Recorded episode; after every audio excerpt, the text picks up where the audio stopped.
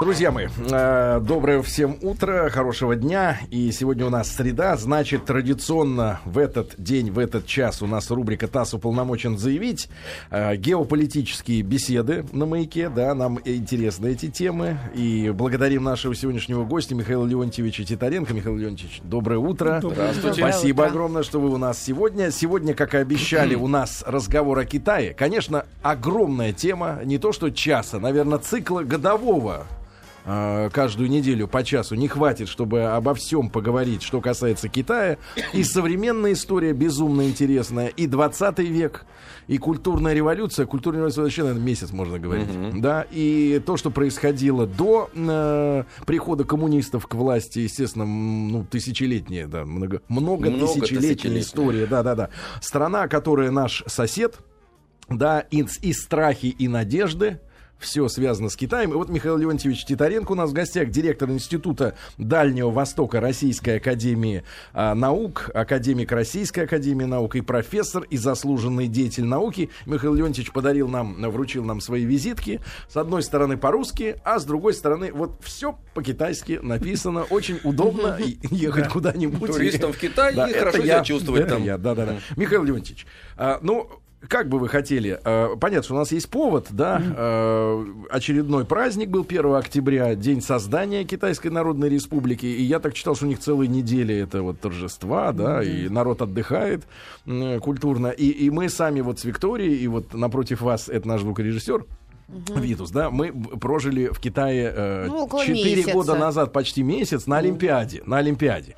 И я, конечно, э, тяжело очень смирился с климатом, который, по крайней мере, в Пекине, да, вот тяжелый климат очень, вот. Но что касается э, китайской кухни, и радушие, которое выражалось в том, что даже на И Олим- жидких напитков. да, что Это даже на. Олимпиаде, на Олимпиаде стол, который ломился от всего, да, и включая горячительные напитки, вот, вышел нам, по-моему, евро по 7 на человека, это в, в крайнем варианте. Ну, это вам- в олимпийское время. повезло. В олимпийское время. Причем в хорошем ресторане, где, говорят, наш посол э, любит бывать. Ну, нас водили. Один из, ба- да, мере, нас да. водили официальные лица и говорили, что это один из самых скидка. лучших ресторанов, да, да, да, на, на она Он три была. платит. на бульваре, да, да, да. И не помню адрес, к сожалению. Михаил Леонидович, но это все лирика. А, м, а, а, в связи с Японией будем обсуждать? Да, все, ис- что хотите, историю? я Да, да, да. готов вашу, Да, на- я- к вам я- на растерзание Да, пришел. да, да, Михаил Леонидович, я с- э, слышали мы из наших предыдущих бесед, что в Китае существует десятилетний цикл правления, ну вот высшего руководящего, да, лица.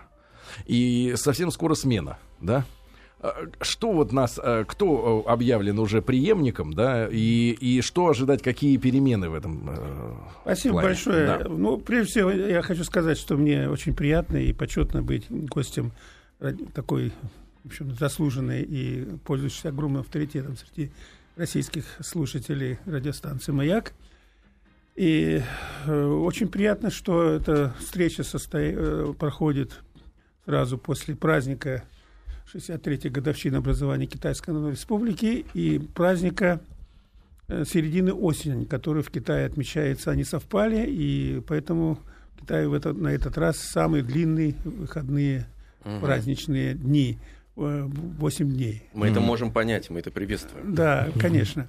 Вот. И, конечно, э, если говорить о годовщине Китайской Народной Республики, это праздник, к которому наша страна, она- наше старшее поколение э, советских, бывших советских граждан имеет очень тесно привязаны, так сказать, их во многом даже перекликается судьба, потому что и создание Коммунистической партии Китая, и антияпонская война, и освобождение Северо-Востока, и огромная помощь в первые годы, первые десятилетия создания Китайской Народной Республики, все это связано с нашей страной, с нашей страной.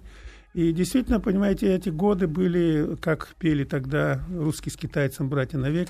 И я вам должен сказать, что память об этом глубоко укоренилась в сознании самых широчайших слоев китайского населения. И мне часто приходится по роду своей работы и, э, и, с- академической, и общественной бывать в Китае. Даже в самых глубоких, где, так сказать, далеких, где, ну, таких мелких э, уездных городишках, ну, уездные городишки в Китае... Э, От каждый... 100 миллионов. Это, учтенных. Это, это поселок городского типа. А, а уездный городишко это обычно где-то 400-500 тысяч населения. Так вот, в этом везде помнят. И идешь по улице, а ребятишки тебе след кричат «Сулен Лаудаге». Прошло уже много лет, Советского Союза уже почти 20 лет нет – а память об этом остается. И что самое приятное, вы знаете, это память о наших людях, которые работали в Китае. Вот одна из национальных черт китайцев, вот при всех других там положительных или для нас не очень понятных э, качествах, это чувство благодарности. Оно сохраняется всегда.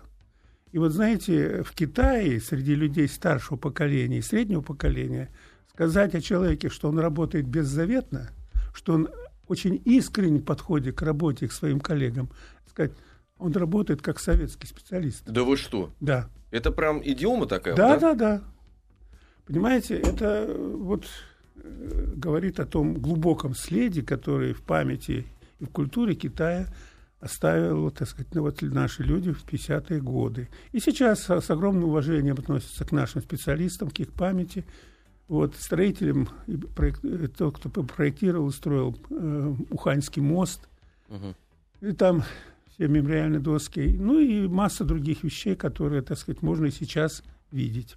Это очень уважительное отношение к могилам э, советских и русских воинов, которые э, похоронены на китайской земле. Это в великолепном состоянии кладбища наших воинов, погибших в период Манжурской операции освобождения Северо-Восток Китая и наших воинов, которые погибли в Корее, о чем не объявляется. Ну, помогали корейскому народу вот в, этой, в Корейской войне. Наши летчики, они тоже похоронены там. Вот, ну, ну знаете, в прошлом году э, президент тогда Медведев Виталий Анатольевич посетил это кладбище, и я тоже был там. Оно содержится в прекрасном состоянии. Более в глубине, там кладбище русских воинов и моряков, погибших в русско-японской войне в 1905 году ни одной могилы разрушенной, ни одного памятника поврежденного. Все в идеальном состоянии. Угу.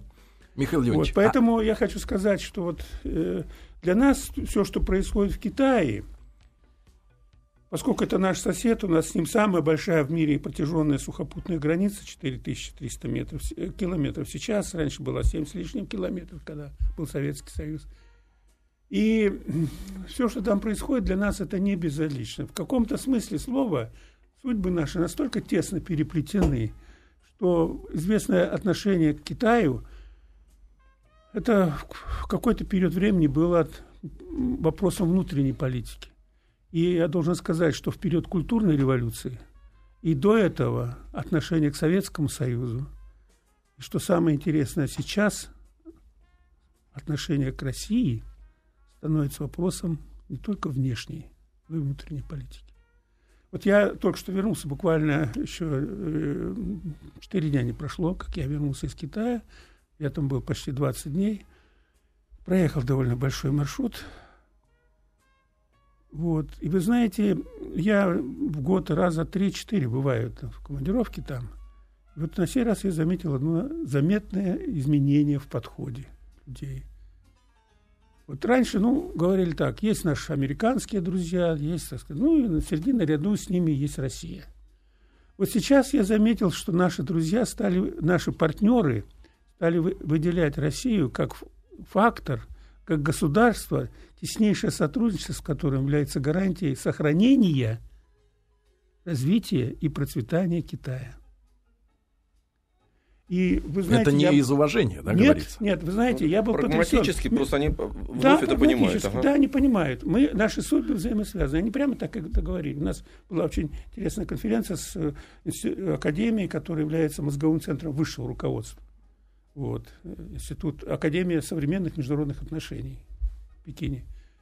И они говорили, самые широкие слои политической элиты Китая осознают, что в условиях нынешних э, таких турбулентных процессов, идущих на международной арене, вот, обострение борьбы, и, и в том числе конкуренции с Соединенными Штатами Америки, которая нарастает и обостряется между Китаем и США, и другими их соседями, ну, о японско-китайских событиях вы уже, так сказать, сообщали и Да-да-да. давали материалы. Вот, они понимают, что мы, в общем, в одной лодке. А мы понимаем, что мы в одной лодке. Если мы, вот я хотел это понимают, сказать. Да? Я хотел бы сказать, вот пользуясь случаем, что мы еще этого далеко не понимаем. Мы это еще не знаем. У нас масса старых шаблонов и предрассудков и китаебозней. Я даже удивился, что вы поставили, значит, э, слово опасение и надежда. Я бы сказал, надо было переставить. Опасения могут быть, но надежда должна стоять на первом месте. Вот ваш вопрос. Теперь я перешел, перехожу к вашему вопросу. Китай извлек уроки из культурной революции, уроки из распада Советского Союза. Специальная, много, э, огромная программа была под э, непосредственным кураторством Политбюро, программа «Уроки распада Советского Союза». И как избежать того, чтобы Китай не повторил судьбу Советского Союза. А были такие у них предпосылки? Хотя бы Они даже существуют. Хотя бы Они даже, даже просто, просто мы не очень хорошо, да, не очень хорошо вот знаем. в том беда, вот дорогие именно, коллеги, друзья, мои именно коллеги, территориальный, да, мы если, не знаем. Да, Нет, не территориальный. Вопрос здесь стоит в том, что э, мы, как говорится, э, стоим, это два государства-резонатора. И их успехи создают предпосылки для нашего благоприятного развития. Наши успехи создают условия для их Наши, их неуспехи опускают нас. Наши неуспехи очень отрицательно влияют на ориентацию и на это все.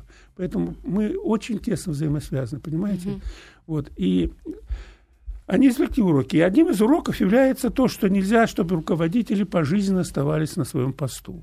Это урок, так сказать, из того, что Цзэдун, который был одним из руководителей ведущих э, революции, основателей Э, государства, ну, на, на склоне своих лет, в общем, превратился в, практически в самодура, который ни с кем не считался, даже не общался со своими членами. Он с членами Политбюро, постоянного комитета Политбюро, со своим заместителем и преемником он не общался. Он общался через третьих лиц, через своих помощников. Ну, как император себя вел. Да. Ну, императоры э, все-таки с, э, с премьерами встречались непосредственно. А здесь, когда своего племянника он использовал как посредника в общении с членами Политбюро, со всеми маршалами, со всеми уважаемыми. Такой Господь Бог. Вот это, когда происходили известные события после смерти э, Джон Лая, и народ почувствовал, что неуважительное отношение к этому человеку, вот, Мао Цзэдун, так сказать, лежа на кровати, очнувшись, сказал, передайте им, что прекратили эти безобразия. Он своему племяннику Мао Янсину сказал, передайте, что вот он он сказал, ну, вы не прекратили эти безобразия. Ну, безобразия от того, что он сказал, не прекратились, но пришлось применить определенные, так сказать, нестандартные средства. Вот, они... Так вот, из этого были извлечены уроки. Понимаете, вот то, как это было сделано, и как это вот, это отражает одну из национальных, очень сильных национальных черт китайцев, которым нам стоило поучиться – это умение учиться и умение извлекать уроки и не наступать на грабли, на которых уже наступали. Другие причем. Да. Вот они вот это извлекли, понимаете? И не случайно это все. Поэтому... У нас как-то, Михаил Ильич, у нас получается такая трагическая судьба. Наша революция помогла западному миру перестроиться на полусоциальные, да, полусоциалистические Не только революция, рельсы. наша практика, они да, да, да. нашу практику. Ну, да, отличие... они стали более социальными да. после нашей революции. Да. Китай изменился после нашего распада. Мы все время как-то даем пример, но, но они сами... учатся на наших ошибках, Совершенно а мы правильно. не можем сделать а мы того на... же самое. А да. мы на своих ошибках мы их повторяем. Ну, давайте не будем сейчас говорить про наше благословенное Отечество. Давайте поговорим, вот как раз вы хотите о Китае. Да, Я да, считаю, да, что да, это да. заслуживает. И пример Китая в этом на нас может быть очень поучителен, если мы последуем этому примеру. Так вот, э, один из уроков является э, прекращение, и это введено в Конституцию, это положение, и в устав Компартии Китая, что э, значит, должна происходить каждый, не более двух сроков – может находиться руководитель на своем посту, и после этого он должен, должна происходить ротация. Кроме того, добавлено возрастной, возрастной рубеж. То есть он может так сказать, через какое-то время потом вернуться, но есть возрастной рубеж не более 70 лет. Вот до 70 лет он может сортироваться. После этого он э, должен отойти на второй план. И здесь тоже, понимаете, еще одна очень позитивная черта, которая стоило бы тоже нам, на которую стоило бы нам обратить внимание. Люди, имеющие колоссальный опыт, вот эти люди, которые проработали, их не сбрасывают со счетов, их не сбрасывают с поезда, и, не, как говорится, не задвигают куда-то в неизвестность. Они остаются активными участниками общего процесса, они остаются советниками, они остаются участниками а, широкой, так сказать, политической жизни страны. И Дян Зимин, и другие, так сказать, э, бывший председатель КНР, и другие китайские деятели, они все приглашаются на широкие заседания пленума, на съезды. И вот э, э предстоящем 18-м съезде, который будет, откроется 8 ноября этого года, значит, я уверен, э, Дян Зимин будет специальным делегатом. Такой есть статус, угу. специальный делегат, то есть приглашенный гость. Вот. Это, понимаете, это очень... Вот умение ценить опыт, умение учиться, умение заводить друзей и работать с друзьями, использовать их. Вот это то, что отличает китайскую цивилизацию, является фактором, который позволяет ей самообновляться. По законам, открытым Гумилевым, каждая цивилизация, так сказать, здравствует и процветает полторы тысячи лет а после этого она начинает уходить в архив как бы. Китайская уже 6 тысяч, да, китайская 6 тысяч, и уходить в архив, в архив она не собирается. Да, то есть бывают какие-то стагнации, провалы да, какие-то. Но, это, но на фоне общей истории, да, да вот это и, и, и, миг. А, и факторы, вот, Может, о которых я сказал, много. учиться, нет, не, не поэтому, это фактор как раз не самый благоприятный. Учиться, умение заводить друзей, извлекать уроки, понимаете? С чего э, китайская цивилизационная Библия является Луньюй, э, Конфуция. И первые слова какие? Учиться и время от времени совершенствовать изученное. Разве в этом не радость? Это тезис номер один всей цивилизации. Тезис номер два. Мы и не поймем даже, что, что вы Вот сказали. друг прибыл издалека. Какая в этом радость? То есть умение заводить и поддерживать дружбу. Вот вы приедете в Китай, вас обволокут чувством дружбы, вы будете долго-долго чувствовать себя морально обязанными.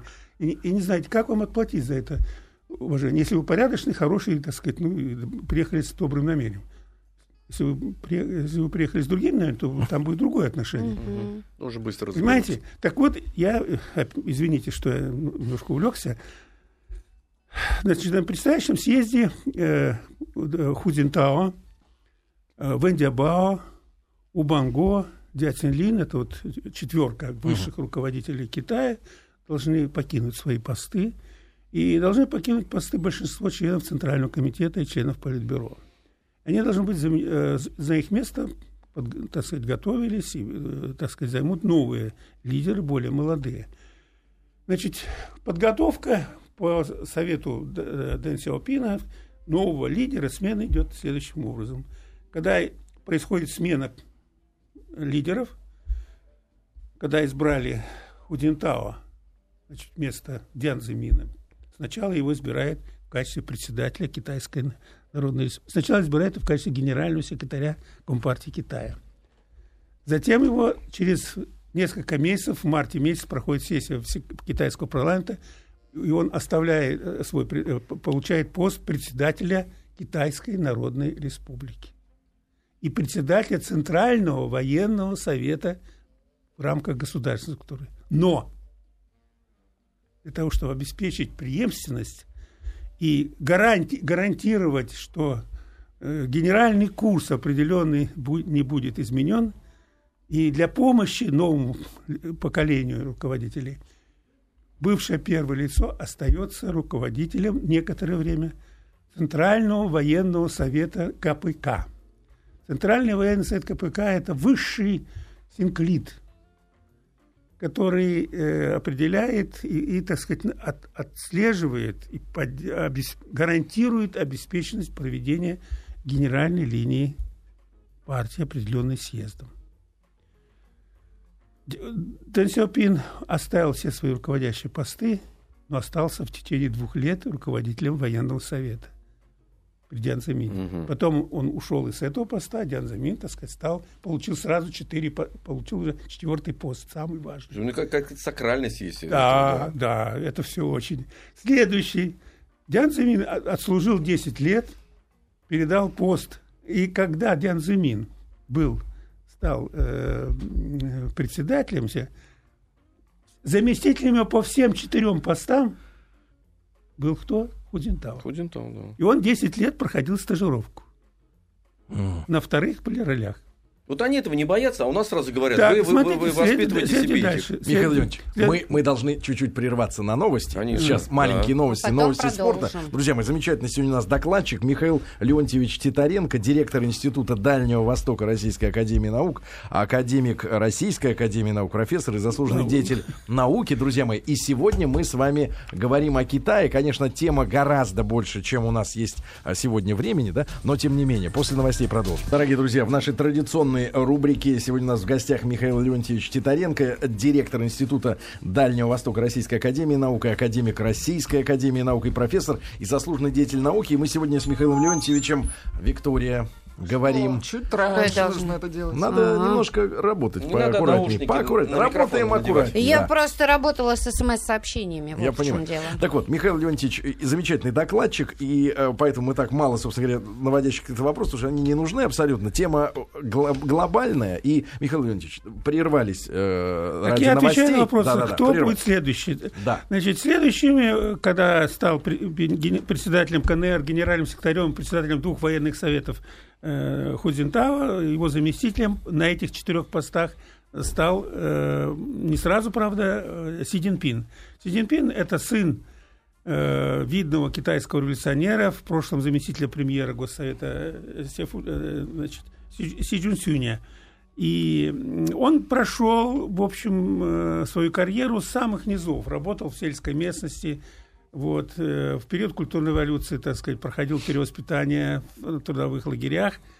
Вот, э, затем был э, первым секретарем КПК в, двух, очень трудных, бедных провинциях Китая. Пользуется широким авторитетом в партии и в государстве. Его вторым лицом зампремьера, так сказать, сейчас он зампремьера, является бывший ком, э, видный комсомольский работник, который вместе прошел путь, собственно, карьерный вместе с э, Худинтао, э, с низовой работы комсомольской до вот, высших постов. Сейчас он зампремьера, который отвечает за экономику. Вот Ли Катян. Значит, предполагается, что на, на предстоящем съезде они будут избраны в состав постоянного коми- политбюро, постоянного комитета политбюро, и э, так, судя по тому, как они проходят предварительную, так сказать, подготовку, Си Цзиньпин, видимо, будет председателем КНР, а Ли Катян э, премьером Госсовета КНР. Ну, сейчас э, среди, так сказать, авторитетных кругов Китая уже говорят о разных других фамилиях.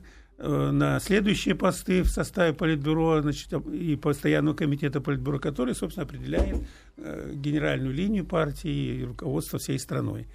Так что вот такие э, новости. Да-да-да, Михаил Леонтьевич, а что ожидать? Вы говорите, все-таки вот из-за этого прикрепления бывших руководителей, да, к новому, mm. линия сохраняется, но тем не менее страна должна как-то вот из-за внешних хотя бы условий, да, в чем-то меняться. А какая у них вот, какие у них проблемы внутренние у китайцев? Потому что мы э, говорим о ну, Китае ну, как знаете, о стране, у которой как бы нет, нет, вы знаете, нет проблем. Это глубокое ну, да. заблуждение.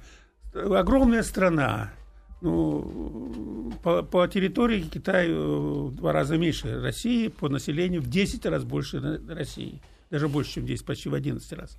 Значит, 9,6 э, территория, миллиона квадратных километров, и э, по официальным данным 1 миллиард 340 миллионов населения. Но многие демографы считают, что эта цифра не, не совсем точна, по их мнению, вот, и по наблюдениям, и по расчетам э, научным, население Китая сейчас уже превышает полтора миллиарда человек.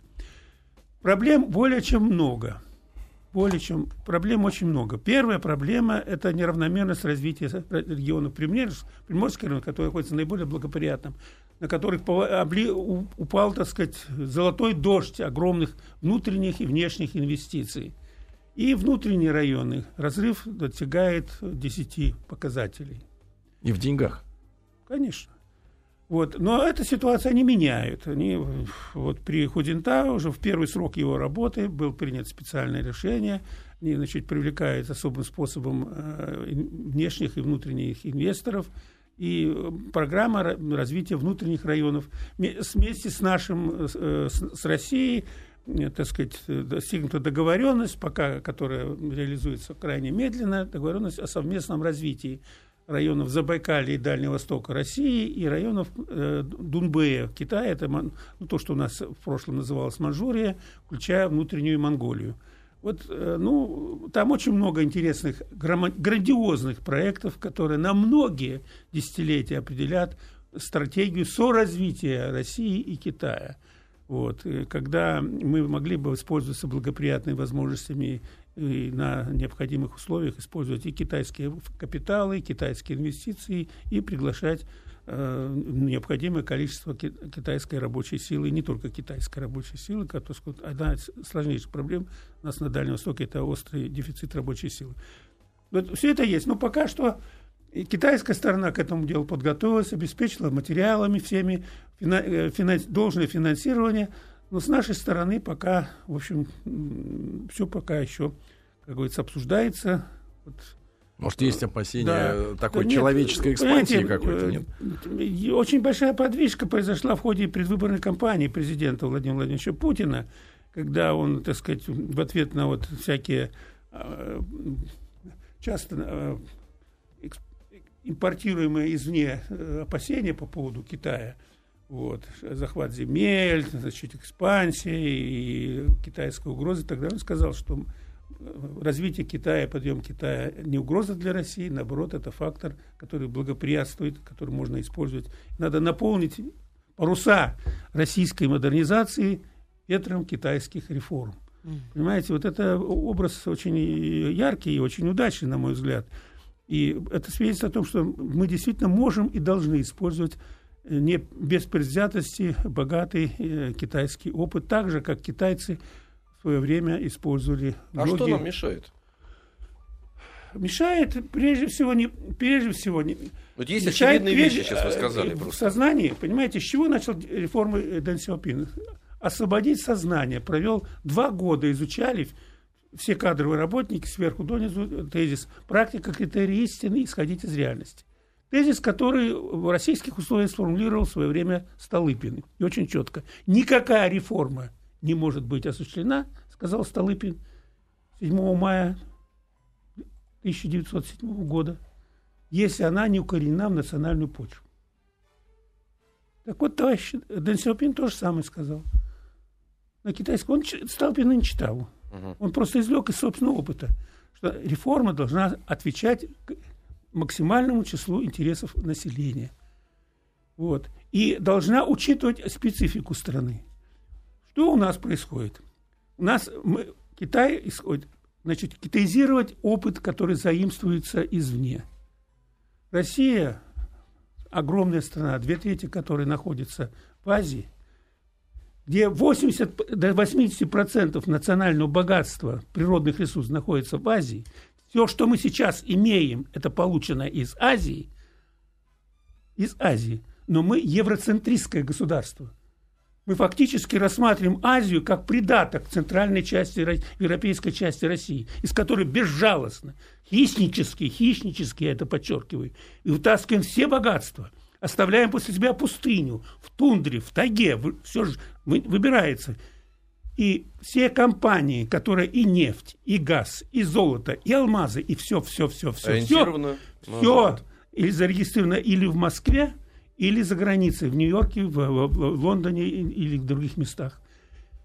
И мне китайские друзья, вот сейчас я пишу, ну что же у вас, говорит, у вас же в Азии ничего нет. У вас всего 5% ВВП производится в Азии. 5%. 5%, вся нефть, металл, все там производится, а считается 5%, потому что все остальное считается, что это все произведено в Москве. Это произведено в европейской части. Вот что получается, понимаете? Что мы фактически, фактически, не знаем, но, в общем, рассматриваем Азию, нашу азиатскую часть за Уралом, как своеобразную колонию, из которой хищнически выкапываем.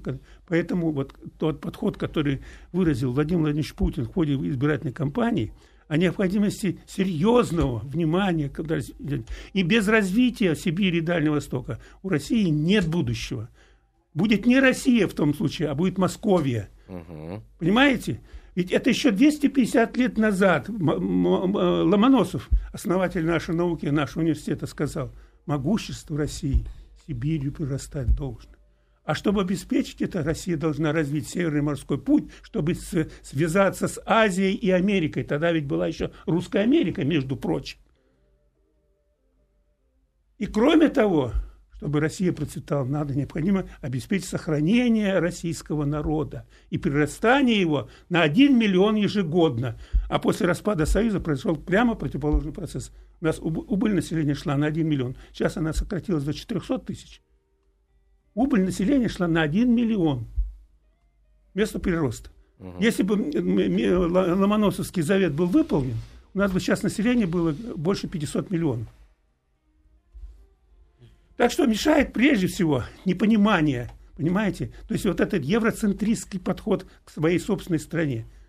Не понимает, что мы Европа, азиатско-тихоокеанская держава. И Тихоокеанское направление осталось единственным – единственным открытым выходом России в мировой океан. Все остальное закрыто. Ну, если не считать еще Северный, э, Северный морской путь, который только еще осваивается. Понимаете, какая история? То есть нам надо понять, что мы евроазиатско-тихоокеанская держава. Поэтому относиться нужно к, к, к развитию, создавать на, на нашей азиатской части такие условия, которые бы отвечали интересам людей. И привлекали людей использовать опыт заселения Сибири и Дальнего Востока, который был у Александра Третьего, у, у Вита, у Столыпина, использовать опыт Канады, э, Израиля, Австралии, Аргентины, которые привлекают людей по программам. Понимаете, а у нас приехало 50 эм, тысяч китайцев, их изобразили как 5 миллионов. Вот. Караул китайцы, значит, все. Там, где китайцы, понимаете, когда они приглашают и, гарантированно обеспечено, и правовым способом все регулировано, они становятся источником, местом развития. 6,5 миллионов китайцев в Америке. Самые спокойные, самые безопасные районы в Америке – это Чайна-тауны. Самый безопасный район в Париже – это Чайна-таун. Вот там. А тут караул, кричат караул, пришли китайцы. Китайцы тру, труженики, понимаете? В чем сила Китая, что они сейчас стали за, короткие, за короткие 30 лет из нищеты, бедности вырваться на второе место в мире по производству всего и вся. Кстати, самые, так сказать, сами американцы прогнозируют, что к 2018-2020 году они обгонят Америку не только по абсолютным показателям, но и по многим... Но они же держатели всех долгов, э, большей части Они гарантируют стабильность американской валюты. Ну, вместе с нами, кстати говоря. Угу вместе с нами. Мы третий по вкладам в обеспечение стабильности доллара. Первое место Китай, второе Япония, мы третье. Есть возможность договориться? С кем? С китайцем. Как-то если мы уж держим, если второе, мы держим, давайте второе, сделаем гадость. Второе, что да. наш крупный бизнес никакого, никакого, я это подчеркиваю, серьезного интереса к Китаю не проявляет у них пренебрежительное. У них понимание о Китае этот период это бедная, нищая, грязная страна. И Мне делают. кажется, сейчас все по-другому уже, наверное. Это вам вот кажется. Это вам Виктория. кажется. На, ну, сам, знаю, на ведь, самом а, деле, понимаете, наш э, с Китаем ведет торговлю. С Китаем мы, достигли прогресса в торговле, которым очень гордится наш президент и правительство, достигли 83 миллиарда. У американцев 460 миллиардов у Японии 350 миллиардов, у Европы 480 миллиардов. Вы представляете, Китай на первом месте вытеснил везде Америку. Он главный пар- торговый партнер э, Кореи. Он главный партнер нашего лучшего друга в Азии, Индии. Был нуль. Так, у нас где-то 15 миллиардов, 15 миллиардов, а у Китая более 60 миллиардов за очень короткий срок. Вот ведь все получается.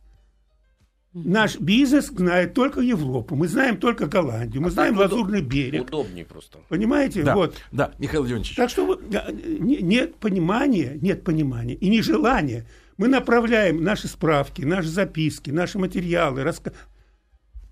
Ноль внимания. Требуется понимание. Друзья мои, э, к сожалению, время-то летит мимолетно, но э, разговор важный и нужный, по крайней мере, дает почву для того, чтобы задуматься не только нам с вами, но и официальным товарищам, и, офици- и крупному бизнесу. Задуматься надо. Да. Михаил Леонтьевич Титаренко у нас сегодня в гостях, директор Института Дальнего Востока Российской Академии Наук. Э, Михаил Леонтьевич, ну понятно, времени не очень много, 4 минуты остается, но э, вот один из вопросов, да, которые поднимают люди, говорят, вот что да, нет э, пенсии в Китае, да, и выходных Пенсии, тоже нет. выходных, отпусков, за этот ничего счет, За этот счет и вот такой, такой расцвет, такое великолепие. Нет, это не так. Э, пенсии действительно у них э, существуют в полном объеме, как говорится, пенсии для всего населения начали вводиться недавно. А до этого, со дня основания Китайской Народной Республики, пенсии существовали государственные пенсии для государственных служащих кадровых работников – для рабочих э, предприятий государственных и частных пенсии и страхование обеспечивалось предприятиями, что, естественно, серьезно влияло на себестоимость продукции. Сейчас с переходом на рынок эта ситуация поменялась. Значит, если частные предприятия, значит, остается на частные предприятия ответственность, на предпринимателей, на государственных, значит, государство берет на себя это бремя. Но с недавнего времени э, вводятся пенсии государство, создается государственная система страхования, государственная система здравоохранения, образования и в деревне, которая 10 лет назад находилась в этом смысле на положении пасынка, к сожалению. Но да. эта ситуация связана. Михаил Ильич, и короткий вопрос, понимаю, это такой журналистский скорее для, в погоне за сенсацией, но да. все мы понимаем, что а, вот в Китае есть промышленность, которая представляет из себя перенос предприятий, да, каких-то, да. да, компаний из Европы, из Америки, китайская рабочая рабочая сила. Есть китайская промышленность, мы видим это на наших дорогах в виде автомобилей. Ваш прогноз, когда э, китайцы вот научатся делать э, свое, так же классно, как чужое. То есть мы пока видим, что есть разрыв, да, между тем, что они э, делают ну, чужие замыслы, да, и вот свои. Вопрос когда... хороший. Э, здесь Китай очень старательно, очень старательно учится. И о том, что насколько старательно учится, свидетельствует следующий факт. Я даже вот я этого, как, хотя мы Китаем занимаюсь. Но я вот во время недавнего своего визита, когда встречались мы э, с премьером Госсовета, я узнал, что в Китае в настоящее время работает всего лишь 530 тысяч иностранных специалистов. 530 тысяч иностранных специалистов. Угу. На китайские предприятия? На китайских предприятиях. И китайцы, у каждого специалиста представлены стажеры, которые учатся, перенимают опыт поставлена задача, и вот, вот один из вопросов, который будет решать предстоящий 18-й съезд, это смена стратегии развития. В настоящее время Китай стратегию экстенсивного развития, фактически возможности ее для прогрессивного развития страны исчерпал. исчерпал да. да.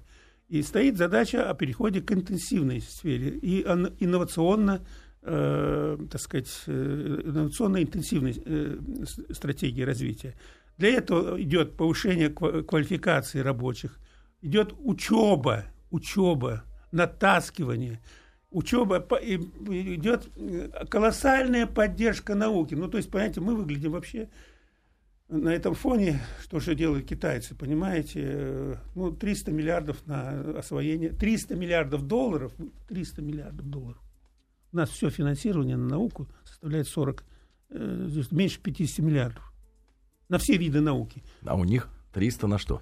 Только на новейшие технологии, на освоение новейших технологий.